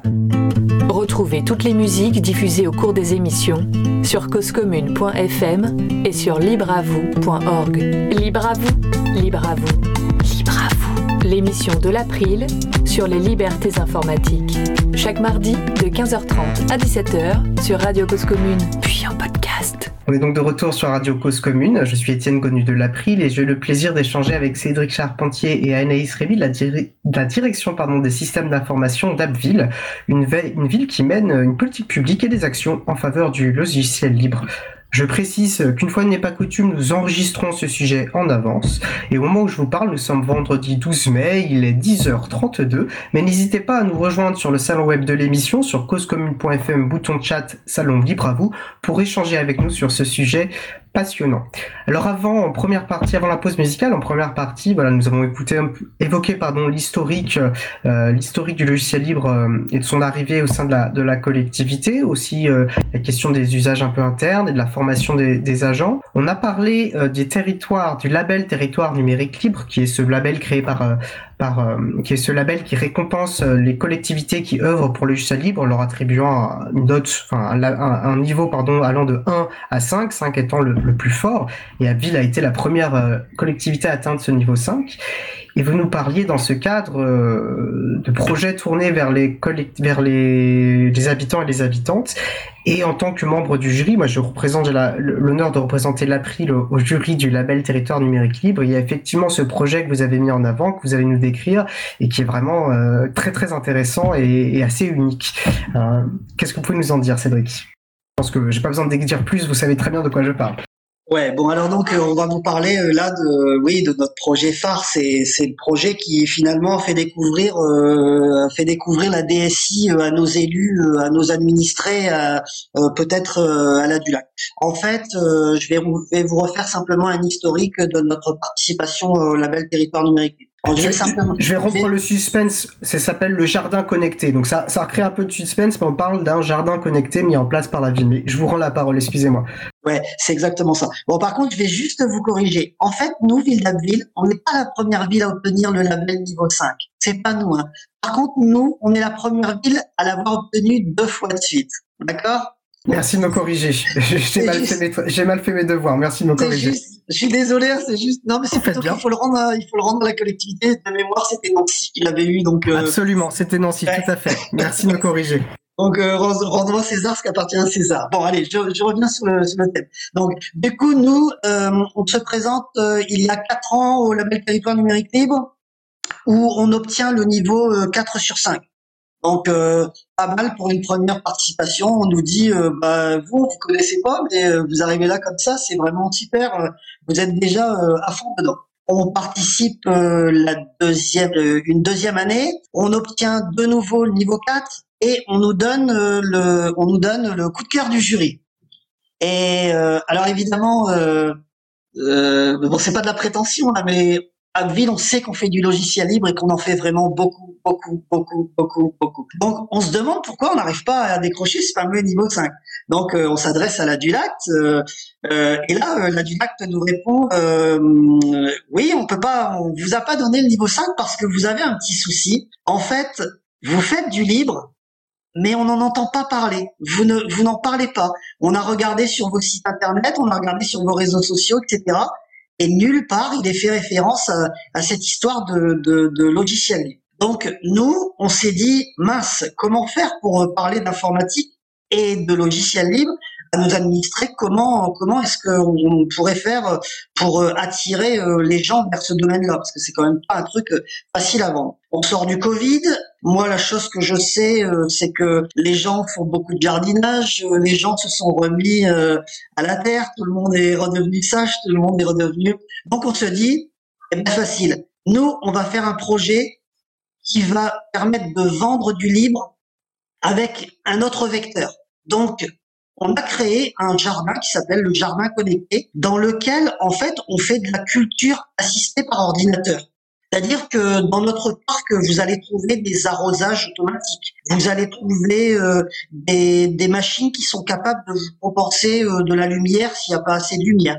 Et tout ça, c'est fait grâce à du matériel qui est open source. Ok? Donc là, pour les spécialistes, on va parler de d'Arduino. Nous, on utilise pas mal de d'Arduino. Ce sont des, petites cartes contrôleurs, on, va dire des petits ordinateurs. Ça, c'est du matériel open source. On a ajouté en plus de ça euh, une dimension euh, logicielle, puisque pour faire fonctionner ces matériels-là, il nous faut donc euh, des logiciels. Donc, on a ajouté les logiciels libres. Et puis, on est allé un petit peu plus loin, c'est que nous, on s'est dit, en fait, il y a une analogie que l'on peut faire entre le monde de la culture et le monde de l'informatique, c'est la graine open source. Il faut savoir aujourd'hui que, alors il y a des grands laboratoires, alors là c'est pareil, hein, je ne fais pas la guerre, mais je, je, je dis simplement qu'aujourd'hui il y a des grands laboratoires qui ont mis la main sur le monde vivant. Et nous, ce que l'on voulait montrer, c'est qu'il existe euh, dans, bah, sur la planète et en particulier en France, il existe des associations et des entreprises qui aujourd'hui ont décidé de, de recultiver, mais avec des graines open source, c'est-à-dire des graines qui ne sont pas sans, enfin, qui sont sans brevet. Et ça va même plus loin, en fait, parce que c'est là où ça ressemble vraiment étrangement au logiciel libre et ça ressemble au fork que l'on peut trouver dans le monde, dans le monde du, du, du logiciel. Il faut repriser ce qu'un fork, en gros, c'est sur un développement logiciel libre. Les sources étant libres, on peut partir faire un embranchement, faire un autre développement logiciel en partant d'une source commune. Voilà, c'est ça qui permet de faire un fork, c'est des embranchements de, dans les développements. Voilà, c'est un petit peu ça. Et euh, quand on parle de logiciel propriétaire, eh ben en fait, le logiciel propriétaire, il est lié à son propriétaire, et à partir de là, vous ne pouvez rien faire. Alors, il faut savoir que dans le monde de, de, de la graine, hein, il existe des variétés dites F1. Donc, c'est des variétés. Alors, c'est des variétés hybrides. Alors, les, les, les, variétés hybrides de graines, ça existe dans la nature. La nature, elle sait euh, modifier euh, les, elle sait modifier les, les, les génomes. Ouais, c'est ça. Elle s'est, elle s'est modifiée. On va dire ces plantes euh, avec le temps parce que parce que le temps a changé, parce que parce que euh, la graine s'est envolée et elle est allée se, se, se planter ailleurs dans un milieu qui n'était pas le même. Bon, bah, donc c'est ça. Et les les industriels, eux, ils ont trouvé mieux que ça. Eux, ils ont créé des graines hybrides qui font que vous leur achetez des graines, vous les plantez, vous récoltez vos légumes, mais surtout vous ne pouvez pas replanter ce que vous avez semé en fait, d'accord? C'est-à-dire que si je prends par exemple une tomate, impossible de, de ou difficile de replanter une tomate à partir des tomates que vous avez eues euh, en variété hybride, d'accord? On parlait de location et de licence, on en est en fait exactement à la même logique, euh, euh, à la même logique, et ça paraît d'autant plus délétère lorsqu'on parle du vivant. Mais c'est intéressant en fait quand je vois que vous êtes un libriste et vous parlez avec la même conviction des semences libres, et on voit à quel point tout ça, et toutes ces questions et cette éthique est transversale. Je trouve ça très intéressant. Voilà. Et donc on s'aperçoit que finalement le vecteur, eh ben on l'avait trouvé. Donc nous, on a fait un parc. Alors on a de la chance en fait euh, là où la DSI se trouve, on a un parc d'environ, je sais pas, 1500 2000 mètres carrés qui n'était pas du tout mis en valeur. Et donc on a fait un espèce de parcours où on va apprendre.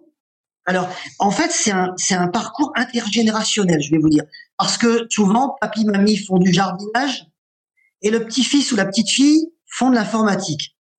Et quand on rentre dans ce parc-là, et ça nous arrive très souvent, hein, on, a, euh, on a deux générations comme ça qui viennent. Et on a alterné des ateliers. C'est-à-dire que quand vous rentrez, alors vous avez un premier, euh, vous avez une première explication du pourquoi on a fait ce parc, euh, pourquoi, voilà, pourquoi on s'est lancé dans cette aventure. Et puis ensuite, on va commencer par montrer les outils du jardinier, d'accord? C'est-à-dire que là, sur des panneaux qui sont affichés, eh ben, vous allez retrouver, mais euh, vraiment, hein, ce sont des vrais outils, hein, ce sont pas des photos ni quoi que ce soit. On va retrouver un râteau qui est euh, qui est fixé sur un panneau, on va retrouver une binette, on va retrouver euh, une bêche, on va retrouver une fourche, on va retrouver voilà tous ces outils-là. Et on va retrouver un outil qui est lié, par exemple, à la ville, qui est ce qu'on appelle un arrache betterave. En fait, on a dans notre ville, on a perdu une, une sucrerie qui faisait euh, énormément de bénéfices, d'accord?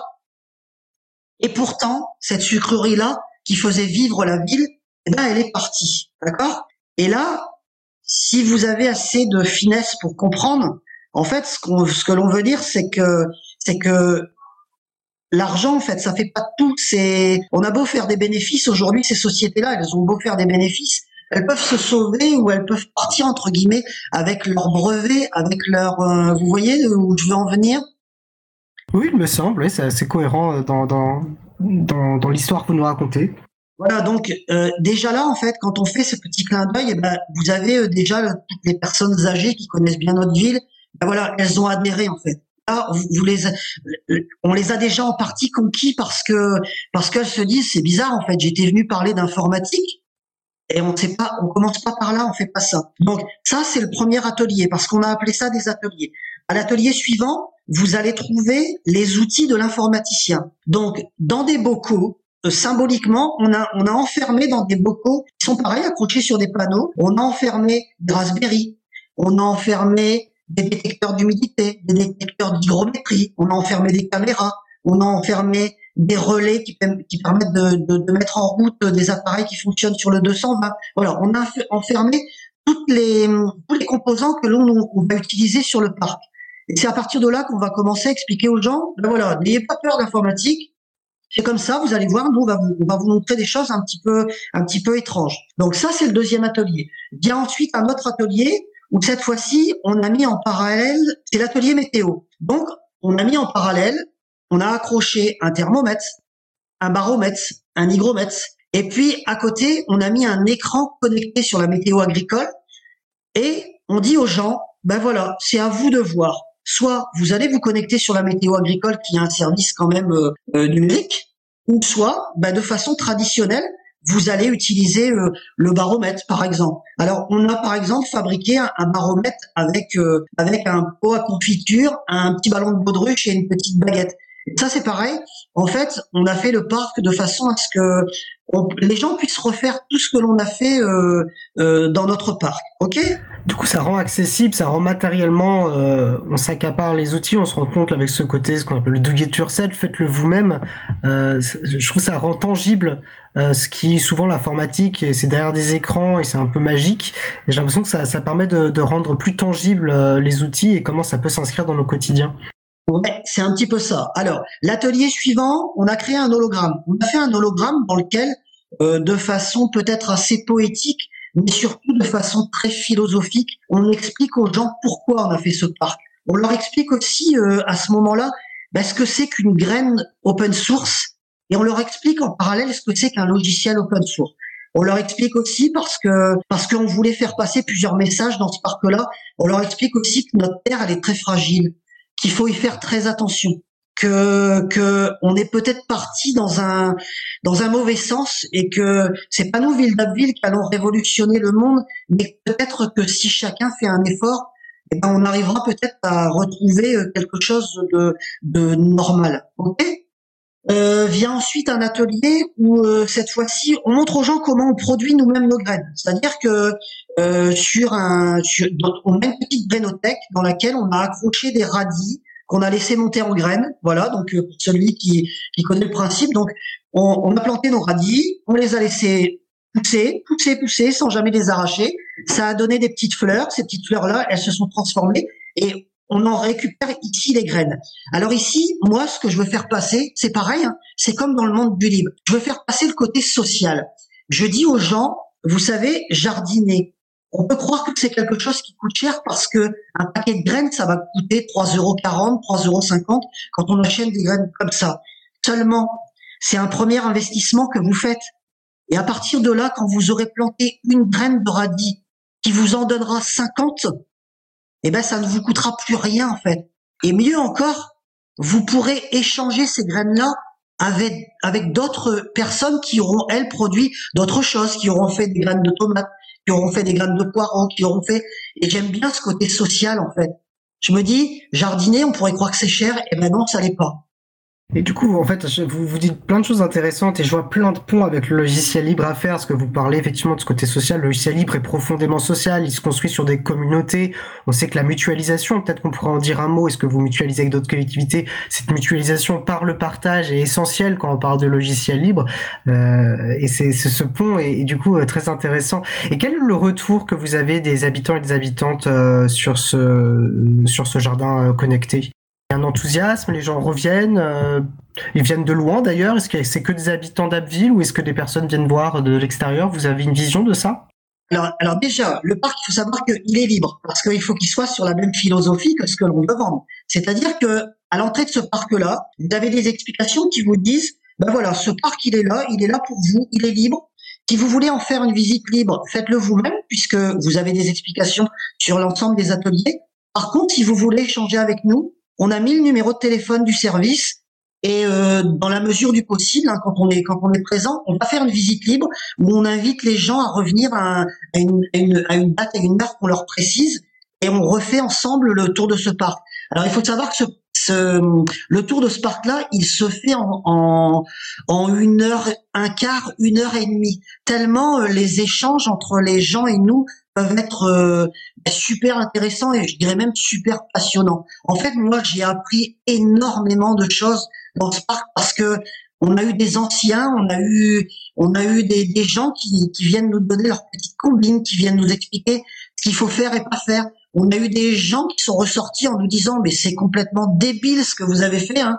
Je me souviens, Naïs, on a, on a eu ces gens-là avec qui en fait on a refait un tour en visite guidée et qui à la fin nous ont dit, vous savez, en fait, on n'a rien compris, on vous présente nos excuses, tellement ce que vous avez fait est génial. Quoi, le contact humain. Donc en tout cas, on invite les, les gens. À, donc l'entrée est à, accès libre et on peut prendre rendez-vous pour des visites guidées. Si je dois résumer. Euh, ouais, voilà, c'est un, petit peu ça. Et puis, bah, quand vous dites, est-ce que ça concerne que les Abbevillois Non, parce qu'on a eu des gens, euh, on a des gens qui sont là en vacances et qui, qui viennent voir. On a même eu euh, des, on a même eu des visites extrêmement amusantes parce que on est tombé sur, euh, par exemple, un jeune couple d'Allemands qui parlait anglais, à qui on été obligé de faire la visite. Voilà, euh, c'était très amusant parce qu'on se comprenait pas forcément très très bien. Mais au final, euh, on, a, on a fini par se comprendre parce que voilà, c'est la façon dont, on voyait les choses, elle était, elle était identique de chaque côté. Et j'avoue que par exemple cette visite-là me garde, enfin, j'en garde un excellent souvenir. La richesse des échanges. Je vois que le temps file et j'aimerais vous poser une dernière question avant qu'on se tourne vers le mot de la fin. Je pense que j'ai parlé de mutualisation, vous avez parlé du côté social, euh, que ce soit du jardinage, du logiciel libre, en fait, de toutes les activités humaines, si on y pense. Euh, Est-ce que vous, avez des, des, pratiques de mutualisation avec d'autres collectivités? Et une question euh, qui me semble très liée, est-ce que vous contribuer à des logiciels libres ou logiciels que vous utilisez. Alors on rappelle, hein, vous êtes Abville, c'est 22 000 habitants. On imagine que vous êtes une DSI, une direction des systèmes d'information de petite taille, donc vous n'avez pas forcément les ressources pour beaucoup contribuer. Mais est-ce que c'est dans, est-ce que vous le faites ou est-ce que c'est dans vos objectifs? Alors, euh, il y a plusieurs choses. En fait, euh, la ville, elle a par exemple, euh, elle a par exemple en charge l'informatique du CCAS. Donc là, c'est pareil, les pratiques mises en place. CCAS, pardon, je ne suis pas familier de l'acronyme.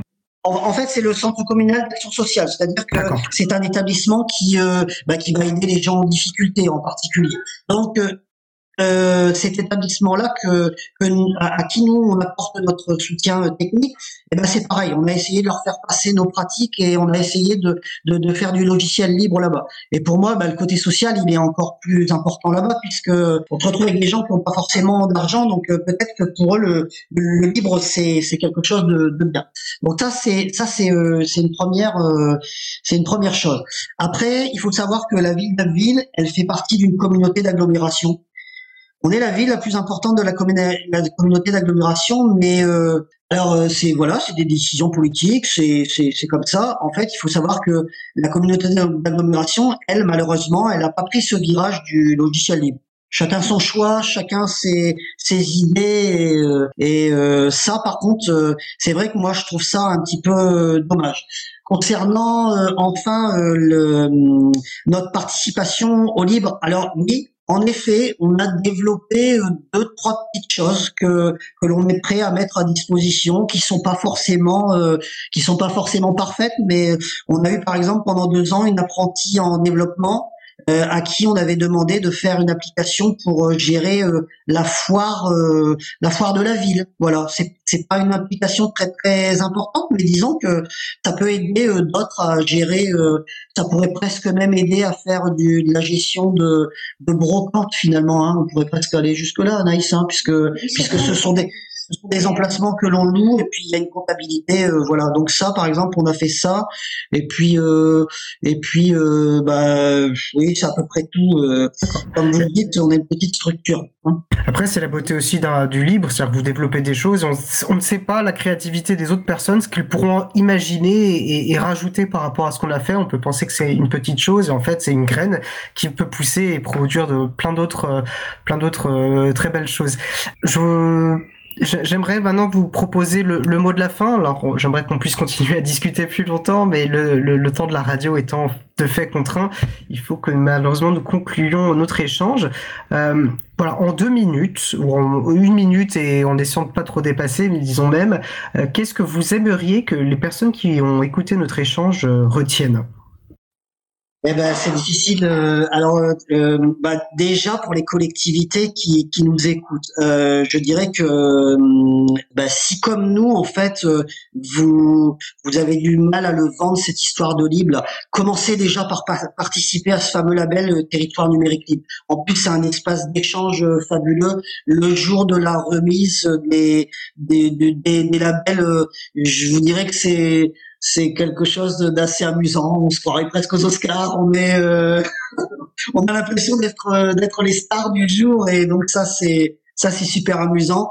Après pour le reste, eh ben euh, pour ceux qui ont des difficultés à faire passer ce message ou qui qui euh, qui font des marches arrière parce qu'on en voit aussi des marches arrière dans le dans le monde du libre, eh ben, je leur dis euh, bon courage et et je sais pas, c'est peut-être ce que vous pouvez pour revenir dans ce monde qui est qui est open, qui est voilà, qui qui est libre, qui est qui est merveilleux, qui qui vous fait vivre plein de de, de, de belles choses. Et puis bah, n'hésitez pas à prendre à prendre contact avec nous, on se fera on se fera un super plaisir d'échanger avec vous. Voilà. Merci beaucoup. Anaïs, alors c'est vrai que vous, vous, vous- vous- on rappelle, hein, vous, êtes euh, plutôt administratif, euh, vous occupez de l'administration plutôt au sein de la, de la DSI, hein, de l'administration dans le sens premier du terme. Euh, Qu'est-ce que vous pourriez dire peut-être à des personnes qui n'ont pas ce parcours informatique, comme c'est votre cas, qui découvrent le logiciel libre, qui peuvent avoir une appréhension, et visiblement vous, vous avez été convaincu. Comment pouvez, qu'est-ce que vous pourriez leur dire pour les convaincre? Pour les convaincre, euh, bah écoutez, euh, quand déjà on ne, moi je connaissais pas du tout, hein, donc déjà quand on a euh, quelqu'un à côté de nous qui est très euh, pédagogue et qui, euh, puisque Cédric quand il quand il explique, c'est, enfin on voit qu'il est passionné par par ce qu'il fait et surtout par les logiciels libres, donc ça passe ça passe très très bien. Ça passe par l'humain en fait, si j'entends bien ce que ça, vous dites. c'est ça. Entendu. En tout cas, à, à nouveau un grand merci à, à tous les deux d'avoir contribué, par, euh, d'avoir participé à cet échange, d'avoir participé à Libre à vous, et puis un grand merci pour tout ce que vous faites pour le logiciel libre au sein de, de la collectivité euh, d'Abbeville. Je vous souhaite une excellente euh, fin de journée, Cédric Charpentier, donc Anaïs Rémy, et je vous dis à, à, très bientôt, peut-être pour la remise des labels Territoire numérique libre. En tout cas, un grand merci à nouveau, bonne journée. Merci à vous. Excellente journée. De retour en direct sur Cause Commune, la voix des possibles. J'espère que cet échange sur la politique et les actions d'Abil en faveur du logiciel libre, un échange enregistré vendredi 12 mai, vous aura intéressé. J'aurais quant à moi eu beaucoup de plaisir à l'animer. Nous approchons de la fin de l'émission et nous allons terminer par quelques annonces.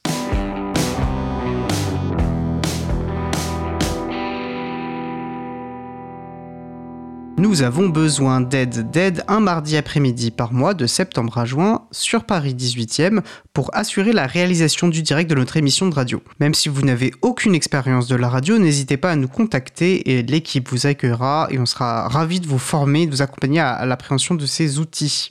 Magali Garnero, présidente de l'April, continue son tour des GUL. GUL, c'est les groupes d'utilisateurs et d'utilisatrices des logiciels libres. Rendez-vous au Mans le dimanche 21 mai entre 11h et 13h au festival Écoparc Zéro Déchet d'Écomois. Le 24 mai 2023 à Lyon, cette fois-ci, l'April tiendra un stand aux rencontres professionnelles du logiciel libre. N'hésitez pas à passer nous voir. Le- les 2, 3 et 4 juin, au château de Celles-sur-Cher se tiendront les festivals Geek Ferries. Comme on peut lire sur leur site, on y vient en costume pour y vivre en immersion deux jours et deux nuits. C'est un temps de fête, de jeux, d'échanges et de retrouvailles. On y célèbre la philosophie hacker qui, quoi qu'on en dise, qu'en dise pardon, ceux qui n'y connaissent rien, signifie partout dans le monde tout ce qui consiste à détourner, bidouiller, réinventer les choses et les idées au service de l'imagination et de l'innovation. L'April y tiendra un stand également dans le village associatif. Je profite de ces annonces de fin pour rappeler euh, la sortie du jeu vidéo développé par notre ami J, qui en plus a fait une chronique sur les événements euh, libristes tels que euh, les Geek Ferries, même si le libre n'est pas le, cœur du festival, il en fait partie, et avec qui donc, on a échangé en début d'émission. On avait oublié de parler du prix du jeu, donc le jeu sera disponible notamment sur les plateformes Steam et, iOS, comme Jill nous l'a précisé, et il sera vendu à 15 euros. Je vous invite comme à chaque fois à consulter le site de l'agenda du libre, l'agendadulibre.org pour retrouver des événements en lien avec le logiciel libre et la culture libre près de chez vous, ainsi que les associations qui font vivre nos communautés. Notre émission se termine comme vous pouvez l'entendre jingle. Je remercie les personnes qui ont participé à l'émission, G, euh, Cédric Charpentier, Anaïs Rémy. Aux manettes de la régie, Isabelle, aujourd'hui Isabelle Vanni, accompagnée de notre nouvelle recrue en formation Bouquinette. Merci également aux personnes qui s'occupent de la post-production des podcasts, Samuel Aubert, Elodie Daniel Giraudin Languin, ainsi que Julien Osman. Euh, bénévole, euh, Jossman, oh, excusez-moi, fatigué, Julia Osman, pour prononcer correctement son nom. Ils sont tous quatre bénévoles à l'April, ainsi que Olivier Gréco, le directeur d'antenne de la radio. Merci également à Quentin Gibaud, bénévole à l'April, qui découpera le podcast complet en podcast individuel par sujet. Vous retrouverez sur notre site web libravou.org toutes les références utiles ainsi que sur le site de la radio causecommune.fm. N'hésitez pas à nous dire, faire des retours, pour nous indiquer ce qui vous a plu, mais aussi des points d'amélioration. Vous pouvez également nous poser toutes questions et nous y répondrons directement ou lors d'une prochaine émission. Toutes vos remarques et questions sont les bienvenues à l'adresse contact at libravou.org. Si vous préférez nous parler, vous pouvez nous laisser un message sur le répondeur de la radio. Pour réagir à l'un des sujets de l'émission, pour partager un témoignage, vos idées, vos suggestions, vos encouragements ou pour nous poser une question. Le numéro du répondeur est le 09 72 51 55 46. Je répète, 09 72 51 55 46. Nous vous remercions d'avoir écouté l'émission. Si vous avez aimé cette émission, n'hésitez pas à en parler le plus possible autour de vous et à faire connaître également la radio cause commune, la voix des possibles. La prochaine émission aura lieu en direct mardi 23 mai à 15h30. Nous vous proposons un nouveau parcours libriste et notre invité à l'occasion sera Agnès Crépet, responsable de l'équipe informatique et de la longévité, longévité logicielle de Fairphone. Nous vous souhaitons de passer une belle fin de journée. On se retrouve donc en direct mardi 23 mai. Et d'ici là, portez-vous bien.